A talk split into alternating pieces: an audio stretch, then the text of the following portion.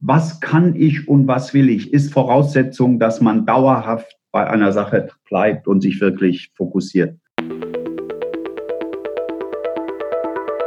Hebe dein Selbstmanagement auf ein neues Level für ein freies und fokussiertes Leben. Erfahre in fünf Online-Webinaren alle Themen, die dir als Unternehmer zu mehr Erfolg und Freiheit verhelfen.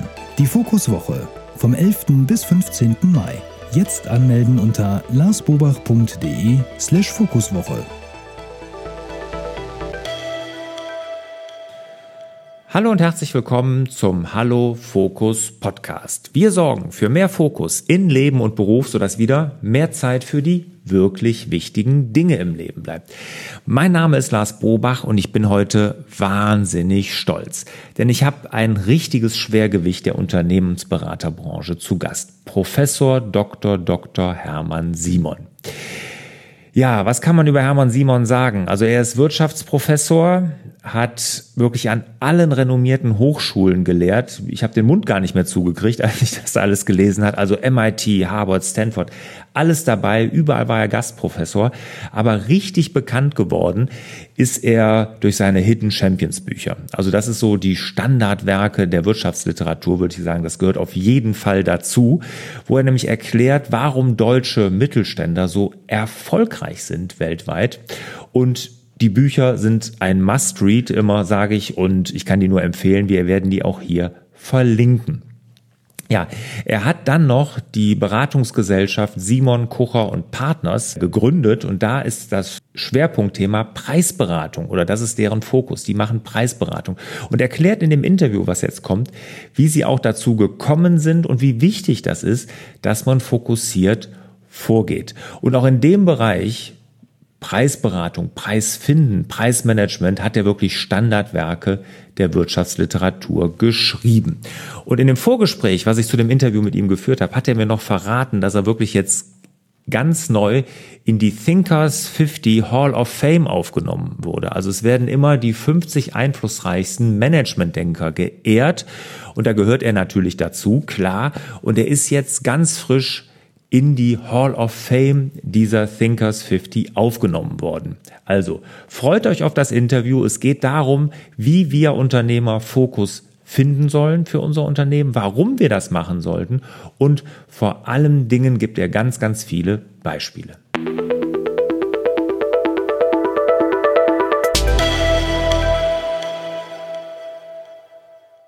Hermann, vielen, vielen Dank, dass du hier bist. Ich freue mich wirklich riesig. Wir wollen heute über Fokus für Unternehmen sprechen. Wie wichtig ist das? Und du hast ja wirklich da dir ganz viel Gedanken drüber gemacht, sehr, sehr viel recherchiert. Erklär mal den Hörern, wie wichtig Fokus für Unternehmen ist. Ich beschäftige mich seit 30 Jahren mit den Hidden Champions, mittelständischen, wenig bekannten Weltmarktführern. Und die wichtigste Erkenntnis die ich in dieser Forschung gewonnen habe, ist, dass man sich fokussieren muss. Nur mit Fokus wird man Weltklasse. Und das ist eigentlich auch einleuchtend, denn äh, man kann nicht auf mehreren Feldern wirklich Klasse und sein und Spitzenleistung bringen. Deshalb muss man verstehen, was kann ich wirklich sich auf diese Kompetenz fokussieren und dann hat man gute Chancen, erfolgreich zu sein bis hin zum Hidden Champion und Weltmarktführer. Das hört sich natürlich alles logisch an, wenn du das jetzt so sagst und so. Aber wenn man jetzt Unternehmer ist, was ich ja bin, du ja auch, warum tun wir uns Unternehmer denn so schwer mit Fokussierung? Ich meine, wenn das klar ist, es hört sich alles logisch an, wir müssen uns fokussieren, nur wir können in einem Bereich nur Weltklasse sein, aber es tun sich doch wahnsinnig viele sehr, sehr schwer. Warum ist das so? Zum einen hat das mit Selbstdisziplin zu tun. Äh, Fokus bedeutet natürlich, dass man sich beschränkt und damit auch Chancen, die links und rechts vom Weg liegen, vergibt. Äh, ich habe selber äh, solche Fehler gemacht. Bei unserer Unternehmensberatung bin ich fokussiert gewesen und immer geblieben, nämlich Preisberatung, wo wir heute auch Weltmarktführer sind. Und dann habe ich aber gedacht, ach, wir können doch auch Management-Weiterbildung machen. Und wir haben vor 30 Jahren eine Firma gegründet, die sich mit Management-Weiterbildung befasste. Ein anderes Vorhaben war, dass wir sagten, wir können ja auch in äh, Gutachten für Kartellstreitigkeiten etc. einsteigen. Und das sind so Beispiele, wo man Chancen sieht, statt fokussiert zu bleiben, diese versucht und dann aber lernt, dass andere dort besser sind. Insofern habe ich selbst auch aus meiner eigenen Erfahrung gelernt, fokussiert zu bleiben und mich nicht von Chancen links und rechts verführen zu lassen. Aber ich glaube, dieses Lied, sich von Chancen verführen zu lassen, wie du das so schön genannt hast, das können wir alle singen als Unternehmer, ne? weil wir haben immer Möglichkeiten und gerade die heutige Zeit, da mangelt es ja nicht an Möglichkeiten, sondern wir haben ja wahnsinnig viele, sondern da ist ja Fokus wirklich entscheidend. In dem Zusammenhang äh, habe ich von einem amerikanischen ähm, Unternehmer gehört, der hat Fokus so übersetzt, follow one course until success. Ne? Also einen Weg nur folgen, bis man dann wirklich Erfolg das ist. Äh, ist eine sehr gute Definition und Beschreibung. Äh, ein Problem liegt auch darin, dass Unternehmer, insbesondere wenn sie auf einem Gebiet erfolgreich sind, meinen, auf anderen Gebieten genauso gut zu sein. Das ist aber ein Irrtum, denn auf anderen Gebieten sind andere die Meister. Äh, es gibt nur ganz wenige Menschen, die ich kenne, die auf mehreren Gebieten wirklich, sagen wir mal, Weltklasse-Niveau erreichen der normale Mensch, der kann froh sein, wenn er auf einem Gebiet wirklich gut ist und darauf sollte er sich konzentrieren. Aber genau das ist ja das Interessante. Wie finde ich das denn jetzt als Unternehmer? Ne? Ihr sag, du sagst, ihr seid im Preisberatung Weltmarktführer.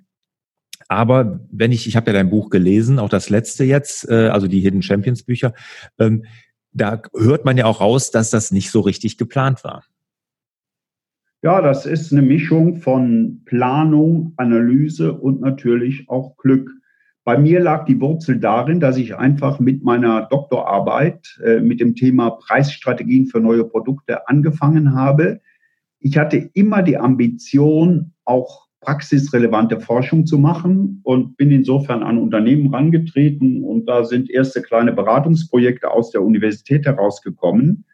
Und das hat sich so weiterentwickelt, dass wir heute über 1500 Leute haben. Aber das hätte auch schiefgehen können. Also es, es gibt keine Garantie, dass ein bestimmter Fokus, den man wählt, dann auch zum langfristigen Erfolg führt. Äh, das muss man testen. Und wenn man sieht, das ist ein Holzweg, dann muss man sich natürlich auch anpassen und, und andere Schwerpunkte setzen. Ich glaube, das ist ja auch der Grund, warum sich Unternehmer da schwer tun, weil sie nämlich genau diese Angst haben, ne? wenn sie da zu nischig werden, also zu spitz, dass dann äh, sie zu viel äh, Geschäft liegen lassen.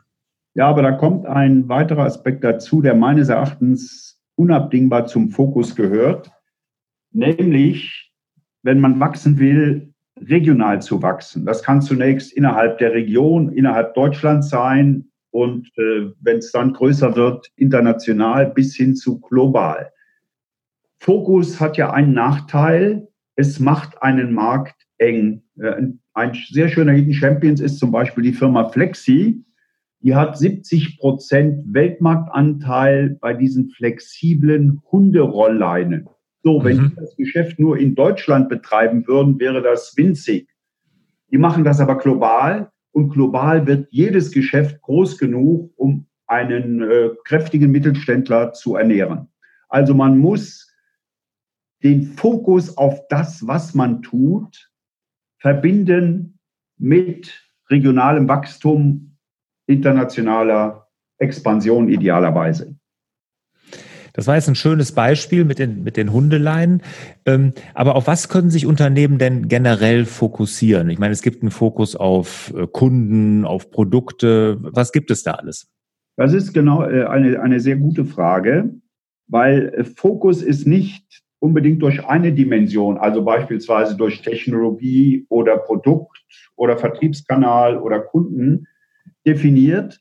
Und hier muss man herausfinden, worauf man sich fokussiert. Äh, ein guter Ratschlag ist meines Erachtens, sich auf das Kundenbedürfnis zu fokussieren und nicht nur auf die Technologie zu setzen. Ähm, es ist so, dass die meisten Kundenbedürfnisse nicht verschwinden, aber die Technologien sich durchaus ändern. Auch hierzu mal ein Beispiel. Die Firma Trumpf war Weltmarktführer bei mechanischen Maschinen zur Blechbearbeitung, sogenannten Nibbelmaschinen, die also Profile aus Blechen mechanisch herausgestanzt haben. Dann kam der Laser, eine tödliche Bedrohung für einen Nibbelmaschinenhersteller. Und Trumpf hat auf Laser gesetzt und ist Weltmarktführer geblieben. Und das Lasergeschäft ist sogar zusätzlich ein eigenständiges Geschäft geworden. Also meines Erachtens ist der dauerhafteste Fokus, sich mit einem Kundenbedürfnis zu befassen und dort die jeweils beste Lösung zu finden, auch wenn die Technik sich ändert. Okay, das hattest du ja in deinem Buch, glaube ich, auch das schöne Beispiel mit der amerikanischen Eisenbahn, ähm, die sich darauf spezialisiert hat, äh, Leute per Bahn zu befördern, aber nicht auf Personenbeförderung äh, und sind dadurch dann von den Fluggesellschaften ausgestochen worden. Ist ja ähnlich, ne? Ich sag mal, selbst wenn die es damals geschafft hätten, äh, Hochgeschwindigkeitszüge wie heute äh, zu, zu konstruieren, dann hätten sie zwischen New York und Los Angeles trotzdem nicht mit dem Flugzeug konkurrieren können. Wenn sie hingegen Personenbeförderung als ihren Fokus verstanden hätten, dann hätten sie gesagt, wir müssen in die Flugzeugindustrie einsteigen. Und äh, witzigerweise ist das so, dass der Staat in dem Falle das sogar besser verstanden hat, denn das erste Gesetz 1934 über Airlines wurde unter dem Eisenbahngesetz subsumiert. Okay. Also der Staat wusste es, wo, wo es reinsortiert, nur die Eisenbahngesellschaften nicht. Er hat das Gesetz, sagen wir, in der Rubrik Personenbeförderung eingestuft und die äh, Eisenbahngesellschaften, die haben nicht verstanden, dass das äh, der Kern des Geschäftes war, nämlich das Kundenbedürfnis zu verreisen, nicht das Bedürfnis mit der Eisenbahn zu fahren. Jetzt bei all deiner Erfahrung, Hermann, würde mich jetzt mal interessieren. Jetzt haben ja viele Unternehmer und ich zähle mich auch äh, teilweise dazu, so einen richtigen Bauchladen aufgebaut. Ne? Also man macht alles so ein bisschen, ne? man ist so, der Kunde sagt, ich kann das noch gebrauchen, dies noch gebrauchen und irgendwie hat sich das dann zu so einem Bauchladen entwickelt. Was würdest du dem denn jetzt raten, ne? wenn, wenn der jetzt zu dir käme und sagt, hör mal, ich habe hier diesen Bauchladen aufgebaut, wie finde ich denn jetzt hier meine Nische, meinen Fokus? Das kann ich nicht allgemein sagen, aber wenn du sagst, äh, ich befriedige eine Reihe von Bedürfnissen des Kunden, dann könnte ja durchaus der Kunde der Fokus sein und ich biete diesem Kunden eine Systemlösung. Nicht nur eine Einzel, sondern eine Systemlösung. Und das sehen wir auch bei vielen Hidden Champions, die zunächst sehr eng fokussiert waren und äh, dann tiefer wurden. Ich sage nicht breiter, sondern tiefer. Ich gebe ein Beispiel. Die Firma Krones ist heute Weltmarktführer bei Flaschenabfüllanlagen. Die sind gestartet als ein Hersteller von Etikettiermaschinen. Also am Anfang haben die nur die Flaschen, die abgefüllt wurden, mit Etiketten versehen und haben dann in der Wertschöpfungskette sich immer weiter ausgedient, teilweise auch durch Zukäufe, so dass sie heute die gesamte Wertschöpfungskette der Flaschenabfüllung bis hin zur Verpackung etc. bedienen können. Und äh, so etwas macht es natürlich für den Kunden einfacher, weil er jetzt eine Systemlösung aus einer Hand bekommt. Aber die Firma Krones hat nach wie vor denselben Kunden, nämlich den Getränkeabfüller. Sie bietet dem nur wesentlich mehr. Hm. Das ist aber etwas anderes, als wenn Sie jetzt sagen würden, ja, wir gehen jetzt auch noch in irgendwelche Lebensmittel oder Pharmaverpackungen oder packen äh, elektronische Dinge ein oder, oder füllen Benzin ab oder weiß der Teufel was. In dem Fall ist der Kunde der Fokus, der Kunde definiert den Fokus.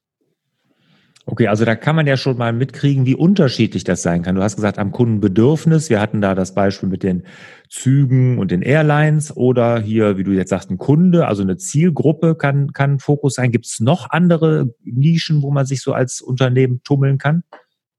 Ja, es kann natürlich auch die Technologiefokus sein. Wenn ich zum Beispiel wie äh, die Firma Sartorius Laborgeräte mache, dann gehen die an unterschiedliche Zielgruppen. Die gehen an die Pharmaindustrie, die gehen an die Lebensmittelindustrie, die gehen an Forschungsinstitute etc. Dort ist die Technologie der Fokus und die Produkte, die ich erzeuge, gehen an sehr unterschiedliche Kundengruppen. die auch äh, unterschiedlich bedient werden müssen, äh, verschiedene Absatzkanäle etc. nutzen und so weiter. Äh, die Findung des Fokus ist also ein, ein sehr kreativer Prozess, eine kreative Aufgabe. Das finde ich nicht in einem, in einem Standard-Rezeptbuch, sondern da muss ich mir sehr viel Gedanken machen, was ist dieser gemeinsame Fokus meiner Tätigkeit und wo driftet das eben auseinander, wenn ich unterschiedliche Zielgruppen, die unterschiedliche Bedürfnisse haben, um mal ein Beispiel zu geben. Spülmaschinen. Die Bedürfnisse von Haushalten, also Privatverbrauchern bei Spülmaschinen, die werden recht gut durch diese Maschinen, die von Miele oder von wem immer kommen, befriedigt. Und dann gibt es aber einen, es gibt mehrere, aber einen Weltmarktführer, der heißt Winterhalter, der macht nur Spülmaschinen für Hotels und Restaurants, die ganz andere Bedürfnisse haben. Da wird ständig gespült. Das muss auch sehr schnell gehen. Äh, der Service muss rund um die Woche, rund um die Uhr da sein, denn die sind ja auch sonntags und am Wochenende auf, etc. Das heißt, dort gibt es eine bestimmte Technik, aber der entscheidende Fokus ist Hotels und Restaurants. Und deren ganz spezifische Bedürfnisse sehr gut zu befriedigen. Und diese Bedürfnisse, das ist auch interessant, die sind natürlich in allen Ländern mehr oder weniger gleich. Ein Hotel in Amerika hat die gleichen Bedürfnisse wie ein Hotel oder Restaurant in Europa oder in Asien. Mhm das Beispiel hast du ja auch in deinem Buch aufgegriffen, dass die dann auch dieses Tiefer, was du gesagt hast, die jetzt auch wirklich dann spezielle Spülmittel anbieten für solche Restaurants und für ihre Geschirrspülmaschinen. Ne? Die, die produzieren sie nicht selber, aber die verkaufen sie unter eigenem Namen. Die sind auch auf diese Maschinen ausgerichtet. Das ist also eine andere Form der Tiefe, aber durchaus vergleichbar auch mit, mit Grones. Und dazu gehört auch ein Thema, das ich für sehr wichtig halte, nämlich die tiefe Kenntnis des Kunden und seiner Bedürfnisse. Da gebe ich noch ein anderes Beispiel. Die Firma Rational, Weltmarktführer bei Garautomaten für Großküchen, für professionelle Küchen. Die haben 200 Köche unter ihren, 250 Köche unter ihren Beschäftigten. Die wissen, was die Bedürfnisse von Köchen sind. Mhm. Ja, also interessant, da staune ich immer wieder. Wenn man mal äh, bei Kunden vorbeifährt, aber der, äh, der Kontaktmann mit dem Kunden, Außendienstler, Vertriebler oder äh, wer immer das ist, mal sich beim Kunden anhört, ja, was, was erwartest du denn, was hast du, da muss man wirklich ins Eingemachte gehen. Mhm glaube ich, ist, ist ganz, ganz, ganz wichtig. Also du hast auf jeden Fall schon mal die Augen geöffnet, wie wichtig für uns Unternehmer Fokus ist und dass wir da wirklich unsere Nische, unsere Strategie, wie wir so eine Nische erobern können, finden müssen. Hast du da vielleicht einen Buchtipp für uns, wo man das nachlesen kann? Oder wo man irgendwie mal Techniken an die Hand kriegt, mit denen man das entwickeln kann? Da beschäftige ich mich sehr intensiv in, in meinen Hidden Champions Büchern. Ähm, da gibt es übrigens nächstes Jahr ein neues, das heißt, wird heißen Hidden Champions global, innovativ, digital. Und dann gibt es äh, einen amerikanischen äh, Autor, der heißt Ries, R-I-E-S, der hat auch sehr viel über Fokus geschrieben. Okay, vielen, vielen Dank. Werden wir auf jeden Fall hier verlinken im Artikel zu dem Interview. Dann R-I-E-S. Mhm. Super. Ähm, werden wir auf jeden Fall hier äh, verlinken im Interview. Ich muss natürlich noch, bevor wir zu den Schlussfragen kommen, auf deine Hidden Champion Bücher äh, zu, zu, sprechen kommen, weil das ist ja wirklich ein quasi Standardwerk in der Wirtschaftsliteratur. Ähm, da bist du ja auch gerade, hast du mir eben im Vorgespräch erzählt, in die Thinker 50 Hall of Fame aufgenommen worden, also zu den 50 einflussreichsten Management-Denkern. Da bist du in die Hall of Fame aufgenommen worden. Herzlichen Glückwunsch nochmal dazu. Ganz, ganz tolle Leistung. Danke. Diese Hidden Champions Bücher, die finde ich ja erstmal total spannend, weil du sagst ja, in Deutschland gibt es so viel Hidden Champions, also im deutschsprachigen Bereich, also Österreich, Schweiz dazugezählt ähm, wie es sonst auf der ganzen Welt nicht zusammen gibt. Und äh, ich finde das auch so schön, weil du so positiv schreibst und auch so äh, einen positiven Ausblick gibst und diese ganzen Horrorszenarien und sowas ganz ausblendest. Ne? Das, das mag ich total an deinem Schreibstil. Jetzt erzähl doch mal ganz kurz, bevor wir zu den Schlussfragen kommen, warum gibt es so viele Hidden Champions in Deutschland für diejenigen, die das Buch vielleicht noch nicht gelesen haben? Das ist eine gute, aber sehr komplexe Frage. ja. Ich habe insgesamt 14 Gründe identifiziert, die kann ich hier nicht alle aufzählen, aber ich will zweimal äh, kurz erläutern. Das eine ist, Deutschland war nie ein Nationalstaat. Bis 1918 hatten wir formal 23 Monarchien und drei Republiken. Und ähm, jeder Unternehmer, der wachsen wollte und in München saß, mit Stuttgart oder mit, äh, mit, mit Dresden Geschäft machte, der war international, weil dort andere Rechtssysteme galten. Während äh, Frankreich, Japan, das waren Nationalstaaten, da war man nicht gezwungen zu internationalisieren. Und ich behaupte, diese frühe Tendenz zu internationalisieren, die ist bis heute in deutschen Unternehmern in der DNA vorhanden. Im Zusammenhang damit äh, gab es traditionell bestimmte Kompetenzen. Wir nennen das Cluster heute. Äh, erläutere ich mal an zwei Beispielen. In, Im Schwarzwald gab es seit Jahrhunderten eine Uhrmachertradition. Uhrmachen heißt feinmechanische Kompetenz. Die Uhrenindustrie ist da im Wesentlichen verschwunden, aber daraus ist eine sehr große medizintechnische Industrie entstanden. Äh, in, Im Gebiet von Tuttlingen im Schwarzwald gibt es 450 Medizintechnikfirmen, von denen viele Weltmarktführer sind. Ein zweites Beispiel in Göttingen, um mal etwas aus dem Norden zu nehmen, haben wir 39 Messtechnikfirmen. Wie kommt das? Ja, das kommt daher, dass die Göttinger Mathematische Fakultät über Jahrhunderte führend war, seit Gauss und vielen berühmten Mathematikern. Und diese Unternehmer, die haben einfach die von den Mathematikern entdeckten Gesetze in Produkte umgesetzt. Und daraus ist bis heute eine weltmarktführende Messtechnikindustrie entstanden. Das sind also zwei Gründe, äh, unser Lehrlingssystem, das duale Berufsbildungssystem hat auch dazu wesentlich beigetragen. Äh, auch die Tatsache, dass die deutsche Gesellschaft mental wesentlich internationalisierter ist als beispielsweise Gesellschaften in Südeuropa oder Japan. So sind es eine ganze Reihe von Gründen, warum wir so viele mittelständische Weltmarktführer haben. Mhm. Gibt es hier von Cluster hier aus dem Bergischen Land, da fällt mir ein hier, ich, ich komme ja aus dem Bergischen Land, hier die Messerindustrie aus Solingen ne, und dann ja, gibt's Solingen ja natürlich und dann die Werkzeuge. Industrie in, um, um Welbert herum, mhm. Äh, das sind auch klassische Cluster, ja. Ja, genau, genau. Interessant. Und ähm, du sagst auch, die Ausbildung, ist ja noch irgendwas, was den heutigen, die jetzt nicht so historisch, äh, ich sag mal, so, so historisch äh, eine Rückendeckung da haben, gibt es denn für heutige Unternehmer auch ein bisschen Mut, wie sie zu Hidden Champions werden können in Deutschland? Ja, mit diesen Regeln fokussieren, internationalisieren und natürlich die Ambition haben, der Beste zu sein. Wenn ich mich von Anfang an mit, mit äh, Ambitionen abgebe, durchschnittlich zu sein. Die Hidden Champions, die haben die Ambition, der Beste zu sein. Ich gebe mal zwei ganz moderne Beispiele. DeepL, das beste Übersetzungsprogramm der Welt aus Köln, die sagen klar, wir wollen die besten Übersetzungen in der Welt machen. Mhm. Oder Vision aus Stuttgart, äh, Weltmarktführer bei Computer Design, äh, Werbung etc., die sagen, wir wollen das beste Unternehmen für Computer Generated Imagery sein, also für computergenerierte Bilderzeugung. Das ist die Ambition, die erreicht man nur mit Fokus und auch nur mit Internationalisierung. Toll.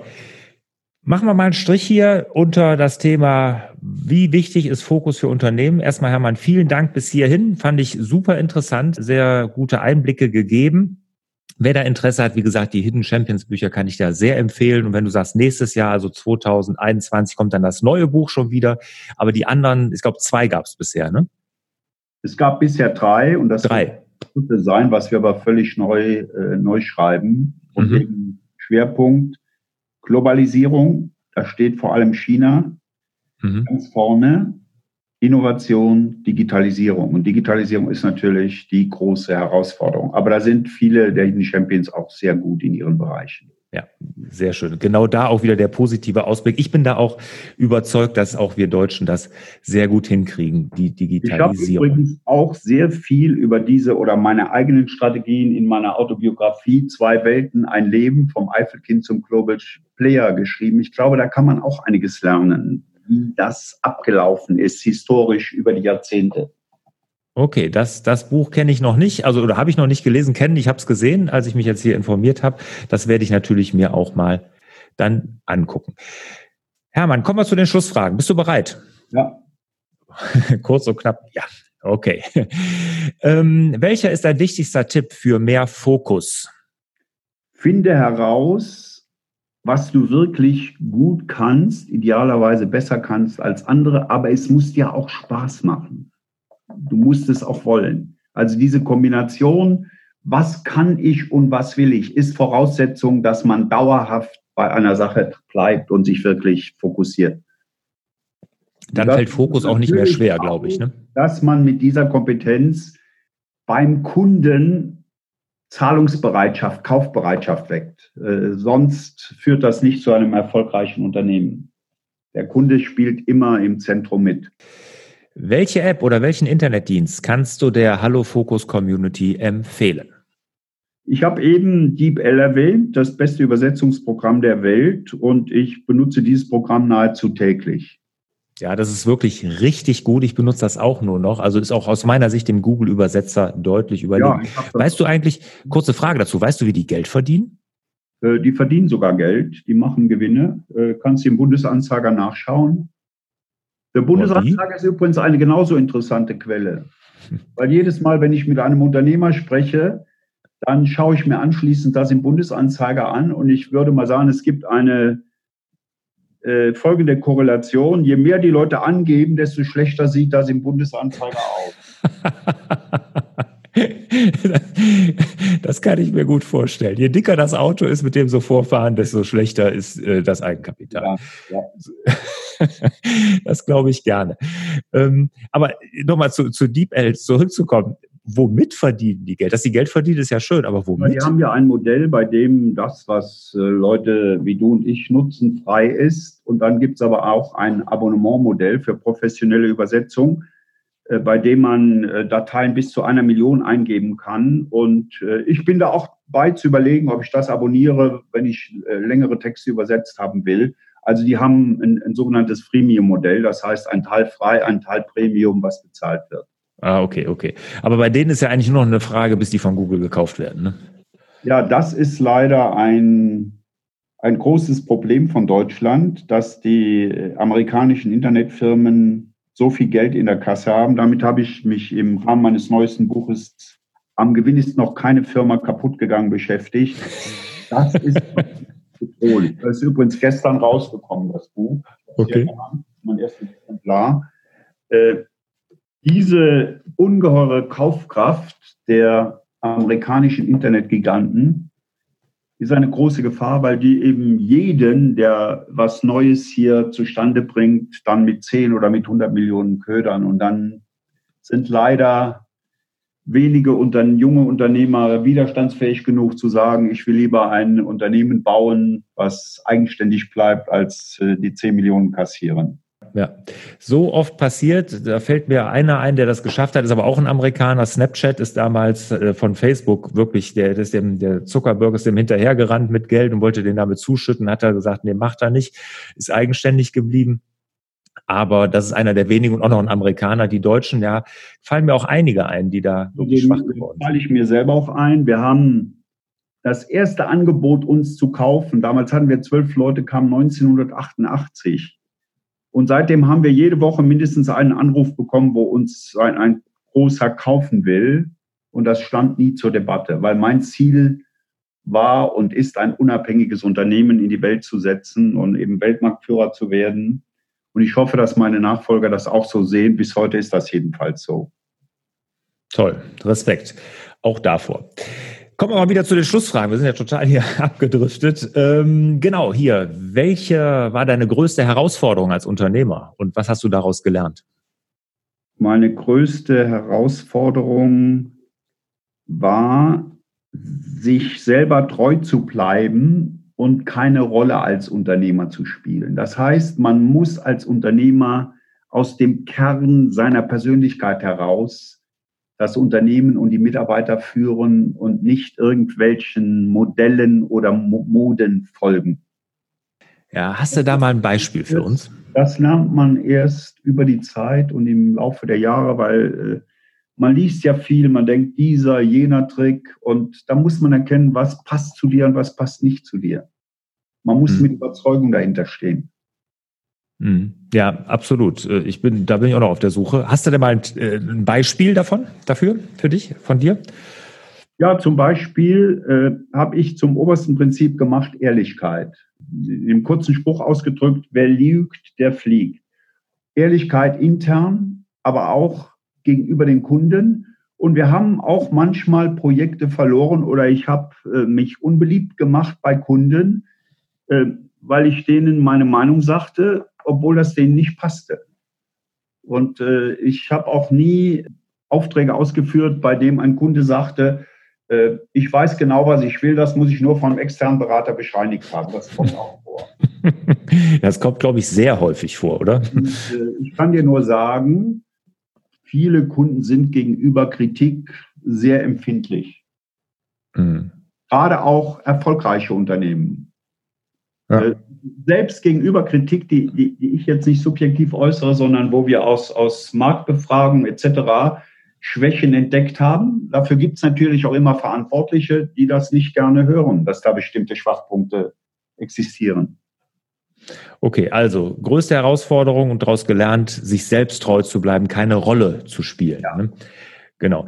Welches Buch hat dich denn als Unternehmer und Mensch am meisten geprägt?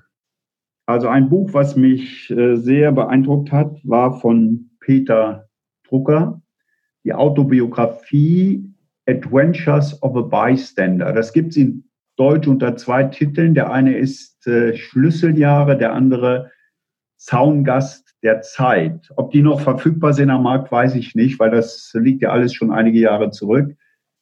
Äh, dort beschreibt Peter Drucker seinen Werdegang und seine Einsichten. Das Buch fand ich, fand ich ganz toll. Schön. Welches ist der beste Ratschlag, den du jemals erhalten hast? Der von mir am häufigsten befolgte stammt von dem römischen Philosophen Seneca per aspera ad astra auf rauen Pfaden zu den Sternen. Das heißt, äh, gehe nicht davon aus, dass der Weg zum Erfolg leicht sein wird. Du musst Hindernisse überwinden, du wirst Enttäuschungen erleben, Frustrationen und äh, trotzdem darfst du das Ziel nicht aus den Augen verlieren und äh, musst weitergehen. Und auch von meiner Mutter stammt ein guter Ratschlag, mach dir heute keine Sorgen über das, was morgen vielleicht nicht passiert. Der gefällt mir sogar noch besser. okay. Weniger bekannt. genau, weniger bekannt, genau. Kommen wir zur letzten Frage, bevor wir uns verabschieden. Hermann, wo findet man dich im Internet? Wo kann man über deine Bücher nachlesen?